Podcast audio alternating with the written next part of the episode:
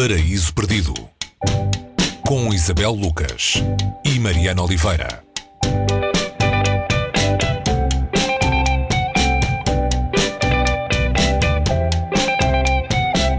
O sea que mentían quienes decían que el subdesarrollo es una etapa del desarrollo. En realidad, el subdesarrollo es, yo lo sigo creyendo, una consecuencia del desarrollo ajeno. A voz que ouvimos é do uruguaio Eduardo Galeano a falar do livro uh, que nos traz hoje ao Paraíso Perdido, o livro de 1971, uma das suas obras mais populares. Um livro singular, até no contexto do que costumamos trazer aqui, porque não é um romance, não é um livro de ficção, também não é uma autobiografia. Uh, embora, como disse o próprio Galeano, tenha sido escrito como se fosse uma novela, uh, mas ao mesmo tempo sem abdicar eh, nem um pouco do rigor eh, e da precisão. O livro é As Veias Abertas da América Latina eh, e é um livro com uma tese que podemos resumir brevemente na ideia de que o desenvolvimento de uns se fez à custa do subdesenvolvimento e da exploração de outros. Ele tenta convencer-nos, com muitos dados e com muita história,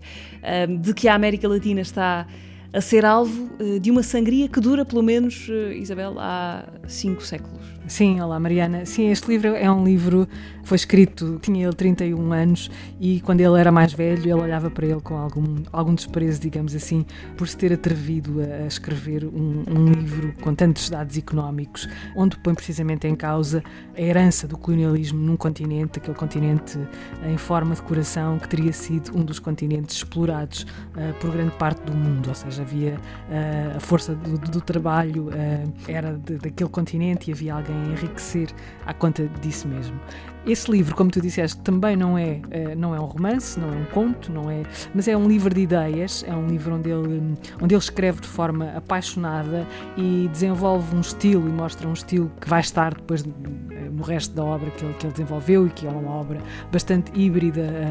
uh, livros muito entusiasmados e que, este, que estas veias abertas da América Latina se tornou quase um símbolo de, desse entusiasmo, na altura um entusiasmo político uh, de alguém que se situava muito à esquerda e que escreveu um livro de tal maneira entusiasmado e entusiasmante que o regime contra o qual um,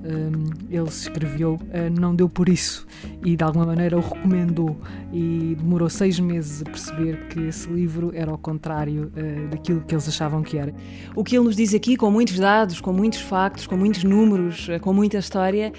o, o, que ele nos diz no fundo é que a verdade não é uns são pobres e outros são ricos, a verdade é uns são pobres porque outros são ricos. Ou seja, essa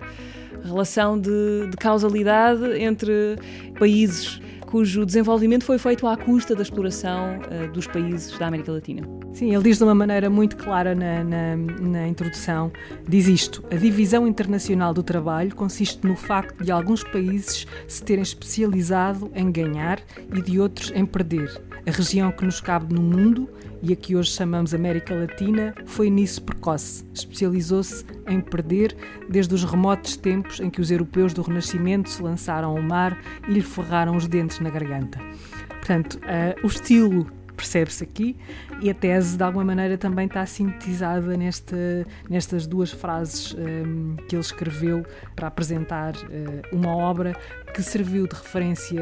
a, a, uma geração, a duas gerações talvez, que andou escondido entre quem, quem o queria ler. É um, livro que viajou por toda a América Latina, porque numa altura em que, em que um, os regimes um, quase se replicavam uh, dentro do mesmo género, não é? E que a esquerda no Ocidente ia tomando como referência e quase como, como um hino. É um livro um, onde o Galeano também chama a atenção para a maneira como se vai escrevendo da história, não é? E que versões da história é que nos são dadas a conhecer. É, é um, neste momento do mundo também, se calhar, é um livro uh, com alguma importância por causa disso, uh, para que nós saibamos, uh, através um próprio, do próprio autor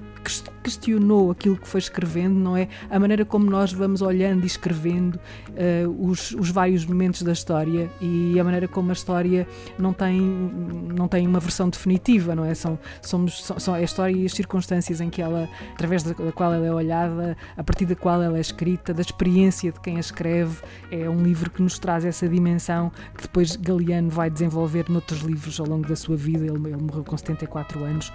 e, e sempre uh, chamando o corpo, enquanto tudo o que o corpo tem de paixão e de, de visceral, para aquilo que escrevia e desdenhando sempre muito o lado mais intelectual uh, do pensamento, aquele pensamento que se despe de paixões e, e, e, do tal entusiasmo de que eu falava há pouco. Aliás, uh, um dos cognomes mais habituais deste livro é a Bíblia da América Latina uh, e de facto, como dizias, o que encontramos aqui é uma visão da história que fica mais ou menos no avesso daquela que provavelmente nos foi contada ou aquela a que fomos mais habitualmente expostos. As Veias Abertas da América Latina, de Eduardo Galeano, escritor uruguaio, falecido em 2015. A edição é da Antígona, que publicou pela primeira vez integralmente em português, com a tradução de Helena Pita. E esse livro era inclassificável porque eu lo presenté al concurso de ensayos de Casa de las Américas y perdió.